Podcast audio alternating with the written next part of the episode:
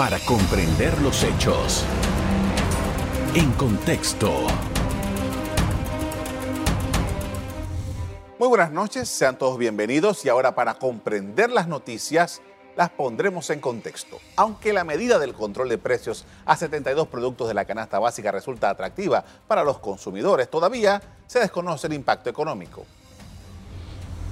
Los comerciantes aseguran que la medida puede crear escasez de alimentos, mientras que el gobierno nacional informó que los productos regulados representan un ahorro de más de 80 dólares en el costo de la canasta básica. ¿Qué perspectivas tienen los empresarios sobre la medida? ¿Habrá escasez? Todos los detalles en la siguiente entrevista. Nos acompaña en esta noche Esteban Cheung, él es el vocero de la comunidad china. Buenas noches. Muchas gracias, Carlos. Gracias, Esteban, por aceptar nuestra invitación. Queríamos, en primer lugar, conocer eh, cuál es la sensación, cuál es el, el, nivel de eh, conocimiento, de información que tienen los comerciantes de ascendencia china en Panamá en este momento con el control de precios. Básicamente, los decretos, ambos decretos, uno de eh, precio tope y otro de margen tope, ya está más de, una semana, pero todavía estamos en una etapa de aprendizaje, todavía está en la etapa de eh, contactar con Acoteco para que entonces nos dé una docencia y tener un mejor entendimiento, porque por un lado está el de algo que es, diría que un viejo amigo, el de precio tope, que viene desde el año del gobierno del expresidente eh, Juan Carlos Varela. Sí. Nos parece o no, pero sabemos cómo funciona. Pero en el caso del decreto 16, que es el de margen tope, ahí sí es un poco confuso para nosotros. Ahí lo que dictamina es que hay X cantidad de productos o categoría de productos en donde es importado o producción nacional, entonces se le aplica de un 15 a 20%. Comenzando por ahí, ya uno pregunta, ok, eh, en el caso de papel, ¿cuál es el papel que yo tengo que ponerle el 20%? ¿Cuáles son los nacionales? ¿Cuáles son los importados? Realmente nosotros que estamos en la tienda no tenemos un conocimiento sobre el origen de esos productos. Eh, en el caso de papel tenemos eh, uno uno que diré que bastante de alta rotación, que es producción nacional, pero el resto, la mayoría, es importado. Y luego cuando viene de importado, también uno se pregunta, ok, es importado, se baja el precio, pero me, va a bajar el precio a mí? ¿O soy yo el que lo tengo que bajar? ¿Qué pasó con mi proveedor? No es una responsabilidad compartida. Y cuando conversamos con los amigos de la empresa distribuidora, los importadores, también está el tema de que de dónde lo importan hay países que mantienen un tratado de libre comercio a cierto acuerdo en que ya de salida tiene un arancel cero. Por ejemplo, tengo entendido que con Guatemala, con Salvador, por ejemplo, y ya en ese sentido, aunque sea importado, no se le baja la margen, pero nosotros chinos no lo sabemos. Y aquí está toda esa confusión que tenemos en este momento. Ahora, eh, eh interesante que una semana después todavía haya confusión en eh, las tiendas, los mini super, que son quizás en número la mayor cantidad de negocios que se dedican a esto en Panamá. Básicamente en Panamá pudiéramos estar hablando de unos 9.200, 9.300 tiendas mini super a nivel nacional.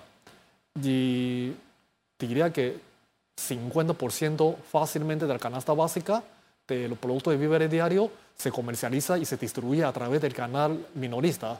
Y el otro 50% entonces en las cadenas de supermercado que tiene un mejor manejo de información, maneja también una escala de economía muy diferente a la que nosotros manejamos, tiene un acceso más directo con las, eh, con autoridades. Y eso es lo que nos hace falta un poco. Y también por esa razón en que las diferentes autoridades, por ejemplo, eh, tenemos la, eh, la Asociación China de Panamá, tenemos la Sociedad de Beneficencia Fayen, tenemos los amigos de Interior, la Federación China Interior del país, tenemos a la Asociación China Panamá Oeste, son diferentes actores que participan y que tratan de hacer docencia y comunicar con los paisanos, pero a veces hasta nosotros estamos enredados Ahora, tomando en consideración eso, ¿qué acercamiento han tenido, eh, eh, me refiero a todos estos grupos de ascendencia china, con las autoridades para precisamente eh, saldar estas, esta confusión que existe? Como un primer acercamiento y muy amablemente del Gobierno Nacional a través de MISI y del Ministerio de Presidencia, tuvimos una reunión en la presidencia. Entonces ahí nos conversó, nos compartió realmente la, la, la base de este, esa medida y luego nos dio una leve explicación sobre las diferentes categorías y productos que entra en, ese, en esos decretos. Fue un intercambio interesante y necesario porque recuerdo como si fuera día de ayer, en aquel momento cuando implementó por primera vez la, eh, la medida de control de precio que era para 22 productos, si mal no recuerdo hubo muchas reuniones. En aquel momento creo que era el, el, exdirector Pedro Mailán y tuvo diferentes reuniones y tuvo un tiempo relativamente largo. Eso fue en el 2016, por allá. Por ahí, 2016, entre 2015 y 2016. Tuvo un periodo relativamente largo para hacer docencia en diferentes partes y, y también trabajar en la, en la parte de materias de comunicacionales. Pero esta vez era un tiempo bastante corto. Ahora, hay un riesgo aquí. Si eh, los paisanos eh, no están debidamente informados, no tienen el dato completo de cómo es la cadena, les puede caer a Codeco. Le puede caer a Coteco, definitivamente. Eh, en este momento, Acoteco todavía está en la etapa de docencia, pero el tiempo ya, el reloj va corriendo. Y también yo creo que la presión lo sentimos en toda parte. Y de hecho, creo que hoy es justamente uno de, de esos movimientos, ¿no? De, que el pueblo siente que, que no está viendo aún el resultado. Lo que se hizo durante el gobierno de expresidente Varela fueron un tiempo, diría que eh, bastante justo para la aplicación y para la, la, comunicación, cosa que nosotros esta vez fue sobre la marcha, así como quien dice buen parameño a lo corre-corre. Okay. Con esto vamos a hacer una primera pausa para comerciales. Al regreso seguimos hablando sobre cómo los eh, comerciantes chinos y de ascendencia china están viendo todas estas decisiones que se han tomado en la mesa del diálogo. Ya regresamos. En contexto. Estamos de regreso con Esteban Cheún, es vocero de la comunidad china en Panamá. Estamos hablando sobre el control de precios y de otras medidas económicas que ha tomado el gobierno nacional. Y estamos hablando de mini super de tiendas, que son los negocios que más de 9 mil en todo el país que nos eh, informó. Ahora, ¿cuál es el impacto económico que esto tiene en estos negocios? Porque usted me explicaba que había unas cosas que no estaban claras si el distribuidor tenía que eh, eh, bajar el precio, el importador o el que lo hace al letal. ¿Cómo ustedes están viendo esa cadena y el impacto y los productos, la especificación de cada producto? ¿no? Los productos, comenzando, comenzando, por ejemplo, la parte que es un poquito más difícil, que se entiende, pero que es un poco más difícil de manejar, es eh, lo de precio tope. Si usted se fija en la lista, algo que me, me queda grabado en la mente es el queso amarillo. Sí queso amarillo cuesta, el precio al venta, si, no, si no me equivoco, es de 10 centavos. O sea que hoy, 2020, 22, perdón, ¿dónde consigo un queso a 10 centavos? Claro. Yo comprándole al proveedor me puede costar como 19 centavos slide para venderlo a 25 centavos. Entonces, ese queso que, que, aparece en la lista, ¿a quién yo, yo le pido? Y si yo no lo tengo, ¿eso implicará una multa? Aparentemente no. Pero al no tener la multa, que, que, que me parece lógico, pero que también puede entonces provocar escasez. Uno puede tener miedo de que, ¿sabe que Si yo no tengo ese queso que, que me cuesta 9 centavos, por decir 9 centavos, o, vamos a decir que me cuesta 10 centavos para poder vender los 10 centavos, para cumplir, entonces ¿acaso yo tengo que agarrar el queso de un precio mayor para venderlo a 10 centavos? O sea, ni siquiera estoy a, como buen para mí dice que compro huevo para vender huevo. Estoy comprando huevo para, para vender cáscara. No sé, no sé cómo, cómo decirlo. Ahora, eh, tomando esto en consideración eh, y, y, sabiendo que Apodeco se encarga de verificar de que efectivamente esto ocurra, ¿Cuáles son las acciones que ustedes piensan tomar en consideración? Porque hablábamos antes de que empezara el programa. Eh, por ejemplo, si tú tienes un cereal, ¿cuál cereal? Dice, el que tenga mayor rotación. Y si a mí el que tiene mayor rotación es uno de una marca muy importante de los Estados Unidos que mucha gente conoce, ¿qué pasa? Hasta ahí, eso era o es una de las mayores preguntas, mayores dudas como usted dice, yo puedo tener, voy a utilizar alguna una medida ficticia. Yo tengo bebida, yo tengo de, de 2 litros, de un litro, de 600 mililitros, y que está en la lista de control de precio. Entonces, lo que entiendo es que a esa bebida, si es importado, si es importado, entonces yo tengo que aplicarle un 15 a 20% de margen de ganancia. Pero es uno de esos tres formatos, lo que llamamos SKU, uno de esos tres formatos, yo le aplico el 15 o 20%. Entonces puede ser que en mi negocio, en mi tienda, es la marca A y es el formato de un litro. Mientras que el paisano está a tres cuadras, es la marca B. Y luego el que está afuera, la, la, la barriada es la marca C. Y ese son diferentes formatos. Entonces esto pudiera ser un poco confuso también para los, eh, el consumidor. Y de repente cuando llega y ve que, oye, ¿por qué el, producto que yo compro, yo lo veo igualito? Ah, no, lo que pasa es que ese que tú compras no es el que yo lo tengo en rebaja.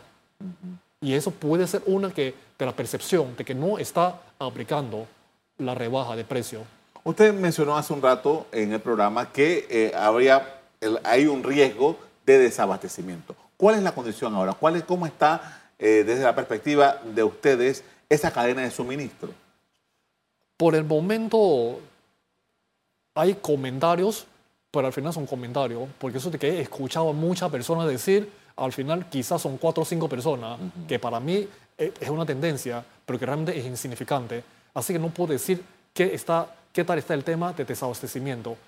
Pero sí hay paisanos conversando con algunos amigos míos, algunos amigos nuestros, de las empresas distribuidoras, que me dicen que el paisano no quiere comprar y si él no quiere comprar, obviamente desabastecimiento. Por ejemplo, hay paisanos que siempre saben que yo no sé si yo te lo compro ahora, después no va a tener, no va a ser que te compre ese precio y voy a tener que venderlo más barato después. Entonces mejor no lo compro, mejor me lo aguanto. Y eso yo creo que sí puede afectar un poco en ese momento el tema de abastecimiento. Ahora, hemos tenido un problema ya antes de, de que, de la guerra de, entre eh, Rusia, y, Ucrania. antes de que eso pasara, que viene desde febrero de esta parte, ya veníamos con una, tendencia alcista de los precios desde mucho antes, de meses atrás. Y que y esto era producto de la pandemia y que hubo un problema con incluso los fletes. La logística internacional. La logística internacional. ¿Cómo ustedes han venido viendo todo ese fenómeno? Ya las empresas, vuelvo con las empresas distribuidora, importadora, ellos han tenido, en algún caso, hasta cuatro aumentos de precios y que lo que hicieron fue, durante este año, hizo dos aumentos y lo comunica a, los paisanos por cuestiones del insumo, de transporte internacional, de logística, nos vemos en la penosa, lo de siempre. Y ha aumentado todo ese el precio a la tienda. Y eso es antes, antes de la guerra de, eh, de, Rusia, cuando comenzó a impactar de verdad al, al, precio internacional. Ahora, tomando en consideración esto, por ejemplo, los márgenes, y hablando de márgenes, que está muy popular el tema de los márgenes, los márgenes de una pequeña tienda, de un mini super, en una barriada, en un, en un barrio, eh, son diferentes a los de los supermercados. Usted nos hablaba, por ejemplo, de la diferencia entre uno y otro. Para los paisanos, obviamente tienen que manejar un margen mayor porque no es la misma cantidad. Eh, eso desde el punto de vista de la competencia, ¿cómo los afecta? Mira, eso fue algo que, nos explicó un compañero, un amigo, Eloy Chong, de la eh, Asociación China de, de Chorrera. Hoy en día, una tienda que no es tan fácil tener mil dólares de venta diaria. Si fuese una tienda de mil dólares de venta diaria, y tiene, tendrá que alquilar un local que le puede costar como 1.500 dólares. Tiene que tener dos personas que ayuda. tiene que tener, pagar 750 o 800 dólares en luz y así va sumando. Entonces, cuando nosotros vemos todo esto, realmente los 15, 20% de margen en algún caso apenas cubre. Apenas cubre. Y, y de hecho, uno siempre ha dicho que nosotros los comerciantes chinos no tenemos un negocio, lo que tenemos es un buen trabajo. Porque tenemos que estar ahí desde las 6, 7 de la mañana hasta 10 de la noche para ganar lo que se gana. Entonces, con lo que está pasando ahora mismo, ciertamente sí afecta un poco la margen de ganancia. Ahora bien, estamos conscientes, sabemos que estamos todos juntos en el mismo barco y que o salimos juntos o lo hundimos juntos. Entonces, en esa parte, la comunidad china no tiene ninguna queja de que vuelve y que se nos aplica, pero preocupación y confusión sí lo tenemos. Con esto vamos a hacer otra pausa para comerciales. Al regreso seguimos hablando sobre cómo la comunidad china está viendo y atendiendo el tema este de eh, los precios para los productos. Ya regresamos. En contexto. Estamos conversando con Esteban Cheung, él es el vocero de la comunidad china en Panamá, los comerciantes, estamos hablando sobre cómo ellos están atendiendo el asunto este de el control de precios. Ahora, eh, hay una mesa única del diálogo, eh, ustedes tienen sus asociaciones, ¿ustedes qué piensan de, por ejemplo, participar en la mesa única del diálogo? Nos encantaría, pudiera ser, eh, y de hecho ya estamos en conversación con algunos, algunos gremios y buscando sumarnos por ejemplo, hemos tenido ya un acercamiento con, con ACOVIPA, que es la Asociación de Comerciantes y Distribuidores de Víveres de, Panamá, y, conversamos también con amigos de, Cámara de Comercio y de diferentes entidades, porque sí sentimos que eso es un tema del Estado y nosotros somos parte de este país. Claro, eh, por ejemplo, eh, usted nos decía que estaba pendiente de una serie de capacitaciones por parte de ACODECO y eh, ese diálogo directo con las autoridades, ¿se ha producido, ha, habido continuidad en eso? Sí, lo tenemos. Tuvimos ya una sección en, eh, Chorrera, justamente con la Asociación China de, Chorrera, y en Panamá también estamos organizando uno con la Sociedad Beneficencia de Fayén, pero al final el tema es que somos nueve mil y tanto. Y entonces en una sección que cuántas personas puede asistir. Entonces, como medio de comunicación, también nosotros eh, vamos a contactar para trabajar en la comunicación en chino para todos los paisanos, para facilitarlo un poco. Ahora, ¿qué, ¿cuáles serían los elementos que ustedes le pondrían en la mesa ahora mismo a las autoridades eh, en una mesa única que se está discutiendo estos temas? Entre eso, la comida y entiendo que también en la comunidad china también hay propietarios de farmacias, por ejemplo. También el tema, el tema de, de farmacia está bastante, bastante reciente Así que yo todavía voy a hablar un poco más sobre la inquietud, si estando en la mesa, ¿qué diría? Comenzando por ahí, el, el, tema de los precios, queremos entender bien cómo se maneja, cómo es todo, cómo todo el flujo. En la experiencia anterior, y hago referencia nuevamente al eh, gobierno de expresidente Varela, es que hay productos en que lo compramos en Merca Panamá y nos sale más caro de lo que el precio estipulado de ventas. O, el queso amarillo, el famoso queso amarillo ahora que, que, que, tenemos que vender a 10 centavos. Entonces preguntamos ahora entonces a los señores que, que nos provee el queso, a qué precio nos lo va a dar para poder tenerlo. Y si no lo tenemos, ¿qué pasa? Eso también tiene que ver con el tema de abastecimiento, que puede estar eh, viendo en una durante la, aplicación del decreto, durante esos seis meses, y, y, cuando hablo de esos seis meses me lleva a la siguiente preocupación. Después de seis meses, ¿qué pasa? Porque siempre el, al establecer una medida es relativamente fácil, pero el desinstalarlo es donde está el problema. El gobierno, nosotros hemos, el gobierno respeta plenamente al libre comercio y de hecho ha demostrado cuando de los 22 productos, entonces ya eliminó 14 y mantuvo los 8 productos principales y que luego ahora tuvo que incrementar a 18 y luego el resto. Pero la realidad que nos ha enseñado es que duró todo el gobierno del expresidente Varela y, y parte del gobierno de, el presidente Cortizo. Entonces, de verdad, en seis meses, ¿qué pasa en seis meses? Hay mucha incertidumbre. Pero primero es primero, ok, ¿cómo hacemos con lo que tenemos ahora mismo? ¿Cómo es realista o no ese tope de precios? ¿Cómo funciona el tope de margen? Esa es la parte en que la mayor inquietud nuestra. Ahora, eh, ustedes se enfrentan, eh, los comerciantes chinos se enfrentan a las clases populares. Las clases populares son las que consumen mayoritariamente en estos comercios. ¿Cuál es la sensación? ¿Qué es lo que está? Eh, ¿Cuál es esa esa, esa comunicación que están recibiendo de parte de los consumidores de las clases populares en esos supermercados, en esos super, mini super, en esas tiendas? Yo creo que hay un ambiente un poco hostil. Hay un ambiente un poco hostil de que de alguna manera hay grupos que, que, que, que quieren levantar la, la, impresión de que es por los comerciantes, ya sea cadena, ya sea distribuidores, ya sea nosotros, los pequeños comerciantes, que provocamos el aumento de precios. Y al final eso afecta a todo, afecta a, un rey, a un 99, como a un mini super Esteban. Pero el tema es que el dueño del rey, que ni siquiera está en Panamá, en, en, Ecuador, ellos no tienen que enfrentar directamente al consumidor, nosotros sí. Nosotros vemos todos los días, nosotros sí somos la mano que toca al cliente. Y ahí es donde realmente, oye, chino, ¿por qué precio, dónde está? ¿Por qué no lo bajaste? ¿Por qué no, no, no, sí, sí lo bajamos, está en ese producto, ah, pero eso no es el que yo compro. Entonces, ese es un tema que, que, que ciertamente lo estamos, lo estamos sintiendo.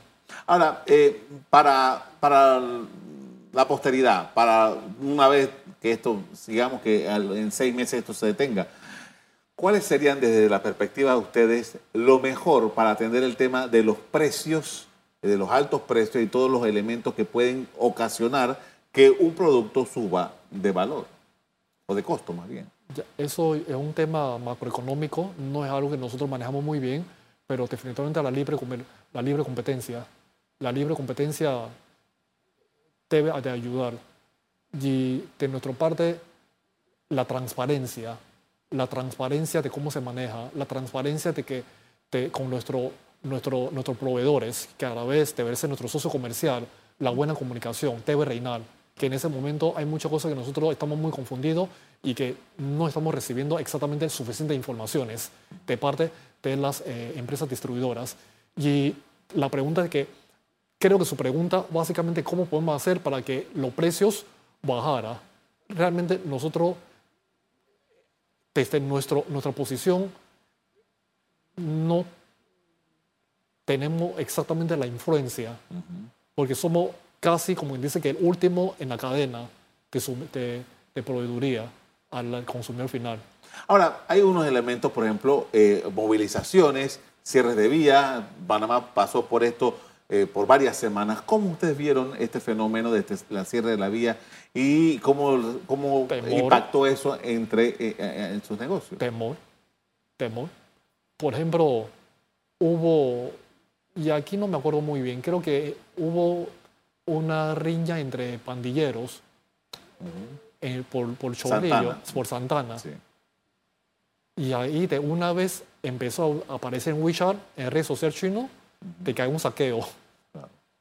Pensando que eso tenía que ver con el tema de las personas manifestantes hacia los comercios. Y tengo entendido que no tiene que ver con esto. Simplemente fue un tema entre diferentes grupos, no lo, no no lo sé bien. Entonces, esto de alguna manera pesa en, nuestro, en nuestra mente, de que cualquier momento puede haber esa parte de, disturbio, la intranquilidad social y que llega a producir los, eh, los, saqueos y, y movimiento parecido. ¿Repercusiones económicas, pérdidas por todo esto que ha ocurrido en Panamá? Millonarias pérdidas millonarias, estamos en un momento en que el país debería montarse sobre la, el, barco de, la, de, de, recuperación, pero en lugar de recuperación estamos frenados y no estamos retrocediendo. Eso definitivamente afecta seriamente la economía. Y volviendo al ejemplo que le mencioné al principio, que nos compartió el señor Eloy Chong, de que no son muchas las tiendas que puede vender 30 mil mensual, mil dólares eh, diaria, y que si el costo, si, si los gastos de ellos son como de 8 mil dólares mensual y la margen que nosotros podemos tener es de 20%, entonces estaremos hablando de una margen de, de, de 6 mil, un ingreso de 6 mil dólares versus un gasto de 8 mil dólares. O sea, estamos en déficit. Con esto le damos finalización a nuestro programa en el día de hoy. Le agradezco mucho por habernos eh, ilustrado acerca de cómo la, eh, la, industria, porque es una industria eh, nacional de, de, distribución al detal de ascendencia china, está viendo este asunto. Muy amable. Yo lo que quiero decir como un mensaje final que muchas gracias por la invitación, de nombrarme como vocero. Realmente soy una colaboro con los paisanos, con diferentes gremios y, y conozco muy bien lo que está subiendo nuestro paisano, pero al final tengo que decirlo, no tengo tienda. Y es algo que, que, realmente para mí de repente puedo analizarlo de una manera un poquito más fría, pero cuando uno vive en esto y uno vive que el ingreso empieza a reducir y que, y que la cuenta, la luz, agua, salario sigue llegando, sigue incrementando, entonces ahí está donde pudiera ser que empieza a haber más cierre de negocios, que ya lo hemos visto durante el tiempo de pandemia, y esa es mi preocupación. Le agradezco mucho. A usted también quiero darle las gracias por haber sintonizado nuestro programa esta noche. Como siempre, los invito a que mantengan la sintonía en Ego TV. Buenas noches. Para comprender los hechos. En contexto. Revive este programa entrando al canal 1 de BOD de Tigo.